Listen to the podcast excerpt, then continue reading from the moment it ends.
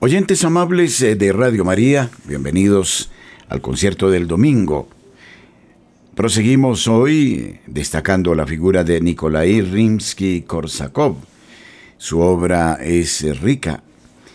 Cuando muere Nikolai Rimsky-Korsakov el 22 de junio de 1908, es ya un compositor de fama mundial y cosa curiosa, siendo el creador del Gallo de Oro de sinfonías como Antar y su Sinfonía número uno, de óperas como La ciudad invisible de Kitej, La leyenda del zar Saltán o Pan eh, Boda, hoy es esencialmente conocido por el público por su leyenda de Esquerezade, el creador de personajes que se han hecho famosos como Saltan, Kashey el infame, el eh, zar Dodón, queda en la memoria del público como el presentador de una muchacha que, para conservar su vida, debe agudizar su ingenio y contar cada noche una historia que enlace con la de la noche siguiente para conservar el interés del cruel sultán de las mil y una noches y no perder su cabeza.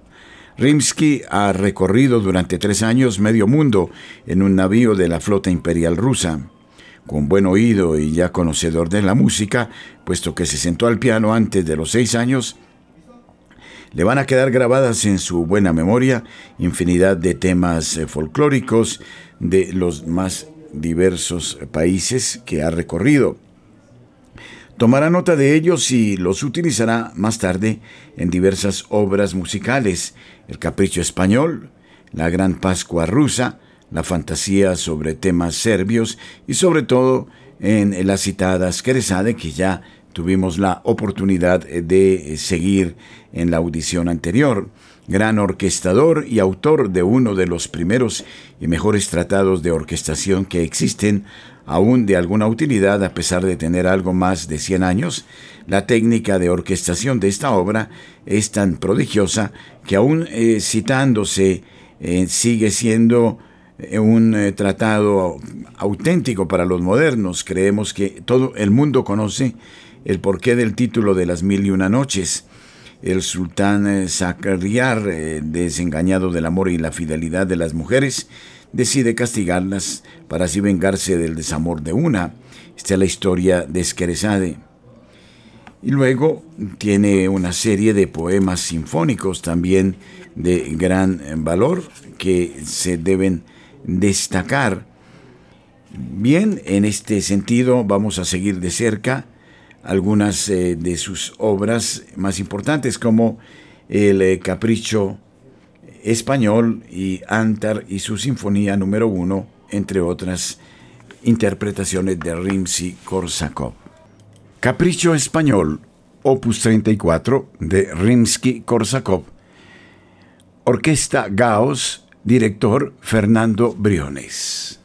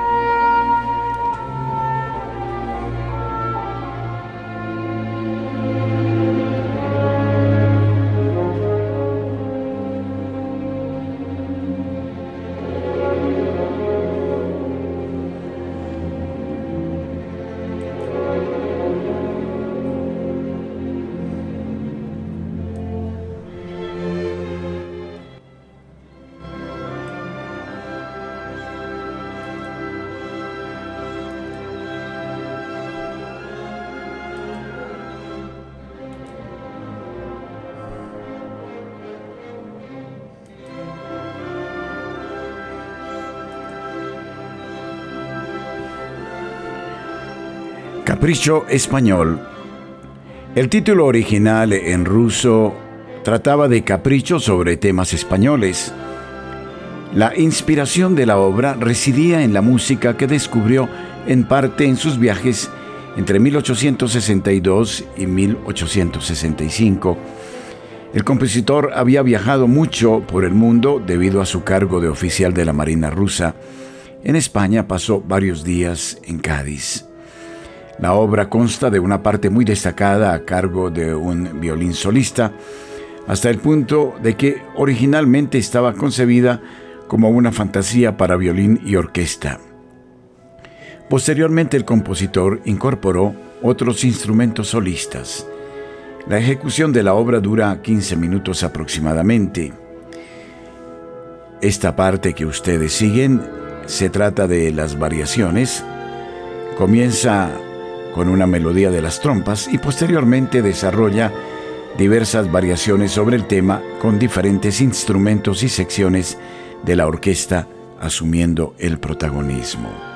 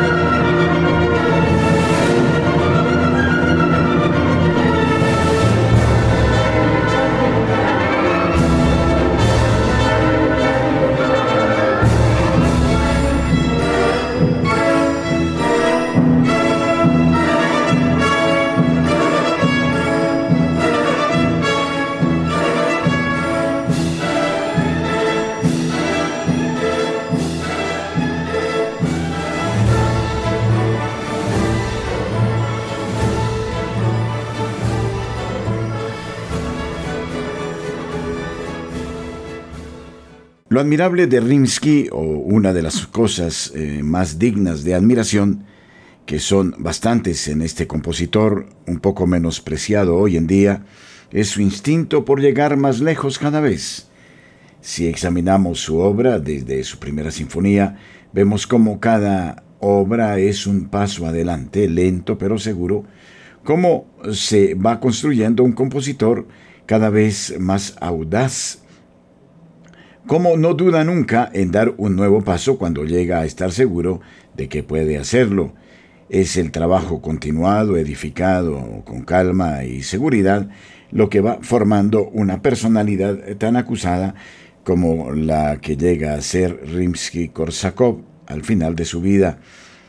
Desde su utilización de folclore popular, eh, que muchas veces no tiene nada de ruso y sin mucho de exótico, va incorporando lentamente, pero con la seguridad que da un oficio cada vez más completo, todo el saber que va adquiriendo.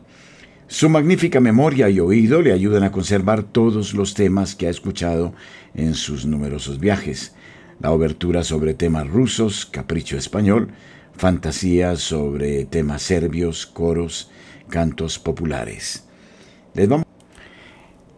Dejamos a su consideración las fantasías rusas, obra que muestra también la genialidad de este gran compositor.